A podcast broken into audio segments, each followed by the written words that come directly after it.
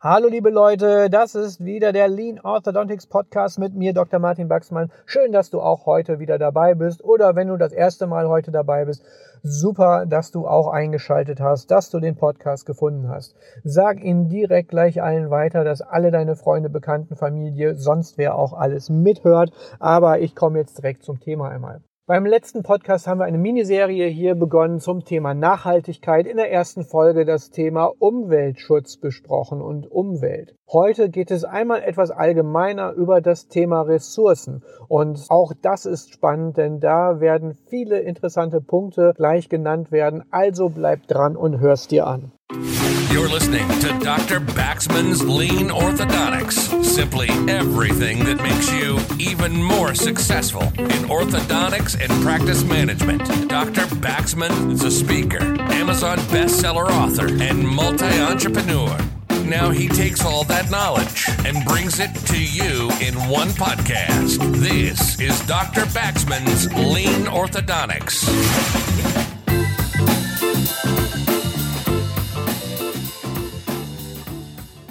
Ich weiß nicht, ob du schon mein Buch Lean Orthodontics gelesen hast. Wenn du es hast, dann bist du sicherlich auch schon über den Begriff Ressourcen gestolpert und auf welche Art ich das Thema Ressourcen dort oft benenne und sehe. Da gibt es nämlich eine ganze Möglichkeit, von Sichtweisen, die wir jetzt nochmal einfach genauer auf den Punkt bringen sollten. Das bedeutet nämlich nicht nur, dass irgendwelche Materialien oder ähnliches dort zur Sprache kommen, sondern da geht es zum Beispiel einmal um eine ganz, ganz wichtige Ressource in unserer Praxis, nämlich unser Team. Und was bedeutet Nachhaltigkeit in Bezug auf die Ressource Team? Das sind verschiedene Dinge, die da direkt einen in den Sinn kommen können. Nämlich das erste ist einmal das Thema Bindung des Teams, Bindung der Mitarbeiterinnen und Mitarbeiter, ein Stopp der Fluktuation. Auch das ist Nachhaltigkeit. Wir wollen gerne ein nachhaltiges Team schaffen, ein Team, das Freude hat an der Arbeit, das sich selbst einbringt, das immer weiß, dass es eine sinnvolle Tätigkeit durchführt. Eine sinnhafte Tätigkeit bringt sehr viel Zufriedenheit. Auch darüber haben wir schon mal gesprochen in einem der Podcasts, die eine Beziehung zu den Patienten aufbauen, die die Werte und die Kultur der Praxis leben und die einfach immer gerne dabei sein wollen und stolz darauf sind, dass sie ein Teil deiner Marke, deines Betriebs, deiner Praxis entsprechend auch sind.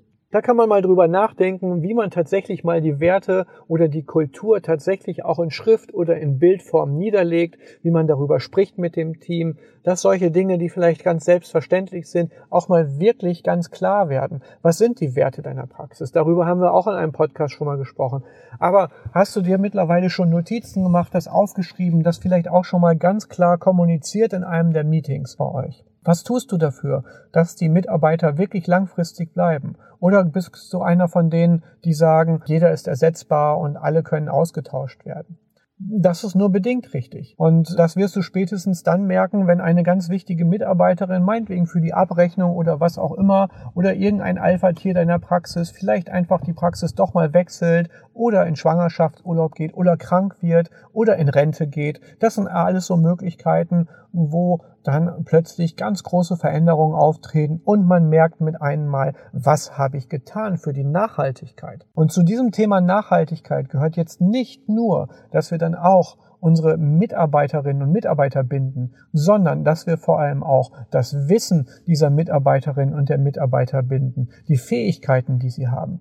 Da kommen wir wieder zum Thema Qualitätsmanagement und Arbeitsanweisungen, Anleitungen, Strukturen und so weiter und so fort. Denn das ist so wichtig, dass wenn mal jemand krank wird, jemand nicht da ist, dass andere die Arbeit auch übernehmen können, dass eine Vertretungsstruktur vorhanden ist, dass jemand, der eine Arbeit zu übernehmen hat, dann auch weiß, was muss ich tun, wie geht das, was soll das überhaupt, wozu tue ich das, wen muss ich fragen, wo finde ich die Unterlagen dazu, wo gibt es eine Anleitung dazu. Das ist so wichtig, dieses praxisinterne Wissen greifbar und fassbar, erfassbar und begreifbar auch sozusagen zu machen für alle Mitarbeiterinnen und Mitarbeiter. Das heißt also, das Team selbst, da geht es schon mal um Nachhaltigkeit, dass wir binden, dass wir sie lange behalten, dass wir nicht immer ständig neue Mitarbeiter, Mitarbeiterinnen einarbeiten müssen. Dass wir das Wissen, was wir sammeln in der Praxis, dass wir das greifbar machen und nachvollziehbar für alle, die an dieser Arbeit teilnehmen wollen, dass wir Backup-Strukturen haben, wenn mal jemand ausfällt, dass auch jemand benannt ist und sofort einspringen kann und die Arbeit mit übernehmen. Das bedeutet aber langfristig natürlich auch noch einiges weitere, denn das bedeutet auch selbst in die Bildung und in die Ausbildung der Mitarbeiter zu investieren, Zeit zu investieren, Geld zu investieren, Mühe zu investieren. Und damit meine ich nicht nur, jedes Jahr neue Auszubildende einzustellen, die dann aufgenommen werden in das Team, sondern auch regelmäßige Schulungen für das bestehende Team, dass immer wieder Neuigkeiten eingeübt werden, neue Arbeitsabläufe überprüft werden, geübt werden, trainiert werden, Rollenspiele gegebenenfalls auch durchgeführt werden, dass aber auch bestehende, funktionierende Arbeitsabläufe und Systeme immer wieder vor Augen geführt werden, warum sie auch sind. Das ist so spannend in meiner Praxis. Ich sehe es immer, wir wachsen ja gerade wieder, habe ich schon im vorherigen Podcast einmal erzählt und dann stellen wir natürlich auch einige neue Mitarbeiterinnen und Mitarbeiter ein. Und davon sind natürlich auch einige, die schon Erfahrungen woanders gesammelt haben und die auch ihren eigenen Verstand und ihr eigenes Tun und ihr Wollen mit einbringen, was natürlich wunderbar ist. Und die fragen sich dann manchmal, wenn wir irgendwas machen, was sie vielleicht vorher anders gemacht haben, ja, warum machen wir das nicht so, wie ich das schon immer gemacht habe? Und ich bringe mal einen neuen Vorschlag ein und dann staunen sie oft, wenn sie dann die Protokolle von alten Meetings und so weiter dann wieder sehen oder alte Arbeitsanweisungen, die irgendwann hinfällig geworden sind, dass wir vielleicht diese Dinge alle schon einmal gemacht haben, aber sie einfach nicht so erfolgreich für uns waren, wie wir uns das vorgestellt haben, so dass wir uns weiterentwickelt haben und vielleicht auch von diesen Ideen wegentwickelt haben. Das heißt dann manchmal gar nicht unbedingt, dass man gar nicht neue Ideen abwehrt oder abweist, dass man sie gar nicht hören oder haben will, sondern die ist vielleicht gar nicht so neu, die Idee, sondern die hat man selber schon vor zehn Jahren gehabt und vor sieben Jahren verworfen. Das sind so Dinge. Wenn jemand neu bei euch in die Praxis hineinkommt als neue Mitarbeiter, denkt auch immer bitte daran, die kennen nicht eure komplette Geschichte. Das ist etwas, was auch viele Mitarbeiterinnen und Mitarbeiter, die schon viele Jahre da sind, vergessen. Denen ist nicht klar, dass jemand, der neu hinzukommt, nicht weiß, warum sind die Strukturen so, wie sie jetzt sind, warum sind sie so gewachsen und was war alles davor. Wer zum Beispiel mich jetzt als Chef in meinen Praxen kennenlernt, der lernt einfach eine ganz andere Person mit ganz anderen Aufgaben, ganz anderen Fähigkeiten, ganz anderen Motiven auch kennen, als vielleicht vor 10 oder vor 15 Jahren. Meine ersten Mitarbeiterinnen, die ich dort hatte, sind mittlerweile auch alle in ein Führungsteam aufgestiegen. Und wir arbeiten quasi auf eine gewisse Art und Weise oft immer noch so zusammen, wie wir es damals auch schon gemacht haben. Aber alle, die dazugekommen sind, die wissen nicht, wie wir früher gearbeitet haben, was wir gemacht haben und so weiter und so fort. Und die sind dann manchmal ganz erstaunt, wenn ich an der Rezeption vorbeilaufe und dann erstmal stehen bleibe, wenn die Rezeptionistin das Telefon aufgelegt hat und ich sage, so und so, die und die Dinge hast du gesagt, ich möchte gerne, dass das Skript eingehalten wird, dass so und so gesprochen wird. Das ist dann etwas, was nicht mehr pausenlos täglich auftritt, was aber früher regelmäßig der Fall war dass ich immer ganz in der Nähe der Rezeption war und den ersten Kontakt mit dort trainiert habe und so weiter. Das ist der eine Punkt. Wenn wir jetzt darüber sprechen, dass lange Mitarbeiter jetzt in einem Führungsteam zum Beispiel bei mir auch sind, dazu gehört das Thema Talententwicklung. Das hat auch etwas mit Nachhaltigkeit zu tun. Dass man einfach aufmerksam ist für seine Mitarbeiterinnen und Mitarbeiter, dass man zuhört, dass man mit ihnen spricht, dass man lernt, was treibt sie an, was motiviert sie, was interessiert sie, wofür brennen sie, was können sie besonders gut, was glauben sie besonders gut zu können, aber was können sie auch wirklich gut. Das ist manchmal durchaus ein Unterschied. Und wenn wir diese Talente fördern und entwickeln, da werden wir glückliche Menschen um uns haben, die sich freuen, gemeinsam mit einem arbeiten zu können und die einfach nie wieder weggehen wollen ganz unabhängig fast schon auch vom Thema Gehalt und solchen Dingen. Ich will jetzt nicht zu viele Themen aufmachen, aber Wertschätzung und Interesse an der Person und Sinnhaftigkeit im Tun, das sind schon ganz, ganz starke Trigger, die für einen guten Zusammenhalt und für eine lebendige Kultur in der Praxis sorgen. Dann haben wir noch das Thema Energie bei Ressourcen. Energie meine ich jetzt gar nicht wieder das Licht, den Strom, was weiß ich, solche Dinge, sondern die eigene Energie, die wir haben, die wir aufwenden müssen, um unseren Alltag zu bestreiten. Unsere Mitarbeiter haben das gleiche Problem. Wie anstrengend ist die Arbeit? Was kostet es sie an Energie, an Lebenszeit und so weiter, um ihre Ziele zu verwirklichen? Und das für uns auch. Und da kommen wir wieder ganz klar auch hin zu dem Thema Lean Orthodontics und Effizienz. Dass wir einfach unsere eigene Energie einsparen, dass wir sie nicht verschwenden vor allem, dass wir zielgerichtet sind, dass wir einen klaren Fokus haben, dass wir Ziele haben, die messbar sind, die wir erreichen können, dass wir uns freuen über positive Ergebnisse, dass wir uns aber nicht verzetteln, tausend Sachen anfangen, puren Aktionismus durchführen, alle vor uns hertreiben, mit schlechter Laune durch die Gegend rennen und einfach nichts leisten, tausend Handgriffe tun und wenn wir abends nach Hause kommen, denken wir, was habe ich heute überhaupt gemacht? Habe ich irgendwas Sinnvolles heute eigentlich irgendwann gemacht? Was hat heute eigentlich gut funktioniert? Und je ineffizienter wir sind, desto weniger wird dann am Ende des Tages übrig bleiben. Denkt auch immer an den Spruch, den ich immer wieder auf meinen Fortbildungskursen mache. Die wichtigste und teuerste Zeit ist die, wenn wir denken müssen als Chef. Wenn wir wirklich nachdenken müssen, wenn wir überlegen müssen, was tue ich jetzt? Was muss ich jetzt als nächstes machen? Wie komme ich jetzt aus dieser Situation raus? Wie geht's weiter? Das ist der größte Aufwand, den wir betreiben können. Und im Prinzip sollte es möglichst selten dazu kommen. Gerade in der Kieferorthopädie ist das so schön, dass man quasi bildlich gesprochen von Stuhl zu Stuhl geht und einfach nur immer nickt, jawohl, Baxmann Keys sind erfüllt, Verankerung ist gut, alles läuft so wie es ist, prima, kleines Gespräch noch mit Eltern und Patient und schwupps zum nächsten Stuhl, so geht's weiter, so dass man richtig super in einen Flow kommt, ohne gestört zu werden, ohne Unterbrechung, ohne dass man wieder anfahren muss, abstoppen, anfahren, abstoppen, das ist so anstrengend, das brauchen wir alles nicht.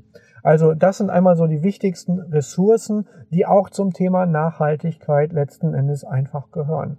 Damit unsere Praxis nachhaltig wird, damit wir nachhaltig arbeiten, denken, unsere Patienten versorgen. Und die wichtigsten Punkte fasse ich jetzt noch einmal ganz kurz zusammen. Das war nämlich die Ressource Team. Vermeiden wir Fluktuation, schaffen wir eine Bindung von unseren Mitarbeitern.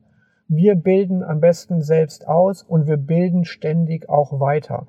Das sorgt dafür, dass die zweite Ressource Wissen auch aktiv in der Praxis und im Team bleibt. Dritte Ressource Talententwicklung. Dass wir nicht nur unsere Standardabläufe trainieren und alles so machen wie immer, sondern dass wir einfach mal schauen, wer kann was besonders gut, wie ticken unsere Mitarbeiterinnen und Mitarbeiter und wie können wir da mal was ganz Ungewöhnliches vielleicht auch rausholen. Wer hat zum Beispiel schon mal ein Fachbuch geschrieben?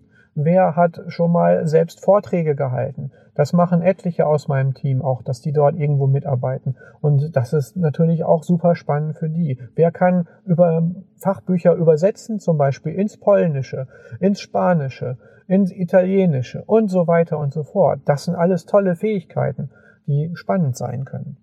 Und dann die Ressource Energie. Einfach auch unsere eigene Energie einmal, dass wir den Burnout von uns fernhalten. Man hört immer wieder von irgendwelchen Referenten, die sprechen dann darüber, wie sie aus dem Burnout wieder rausgekommen sind, was sie gemacht haben, um nach dem Burnout zurückzukommen. Ist ja alles schön und gut und finde ich auch total wichtig und finde ich super mutig darüber zu sprechen. Aber es gibt auch Möglichkeiten, von vornherein den Burnout abzuwenden. Das soll jetzt nicht arrogant klingen, aber das ist einfach eine Ressourcenplanung, die man von Anfang an durchführen kann. Und vielleicht ist es für mich als ehemaligen Leistungssportler halt auch einfach. Ich habe schon immer von Wettkampf zu Wettkampf, von Wettkampfjahr zu Wettkampfjahr gedacht, in Trainingszyklen mit verschiedenen wichtigen Abschnitten, die dann erreicht sein mussten. Da war immer klar, dass man auch einmal Ruhephasen braucht, um in die Superkompensation am Ende des Tages auch zu kommen. Denn aus der Erholung heraus kommt meistens eine Verbesserung dann wieder. Und da ist es auch so, wenn man das auf den Sport jetzt nochmal ganz konkret bezieht, welche Sportler sind denn die, die wirklich langfristig erfolgreich sind, das über viele Jahre? Das sind die, die möglichst keine Verletzungen haben. Das ist nicht nur Glück, sondern das ist auch eine langfristige, vorsichtige Planung, die da stattfindet. Und genau das können wir auch mit unseren Praxen machen. Also, ich hoffe, du hast heute den ein oder anderen interessanten Punkt wieder mitgenommen. Es muss nicht immer alles super sein, was du hier hörst. Und vielleicht findest du auch manchmal eine Folge überhaupt gar nicht so gut.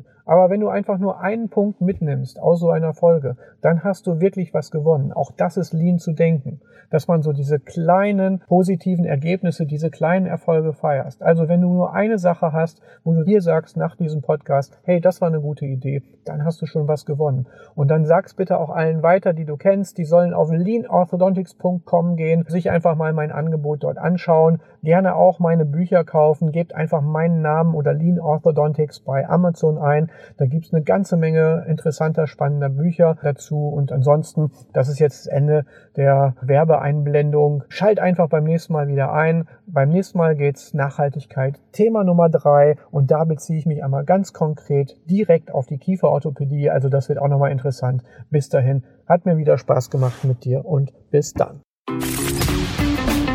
Been listening to Dr. Baxman's Lean Orthodontics. Simply everything that makes you even more successful in orthodontics and practice management. Lean Orthodontics has made many people successful, and if you apply it consistently, it will help you too. We hope you've gotten some useful and practical information from this podcast. Make sure to like, rate, and review, and tell a friend or two. In the meantime, you can reach out on the website at www.leanorthodontics.com. We'll see you next time on Dr. Baxman's Lean Orthodontics.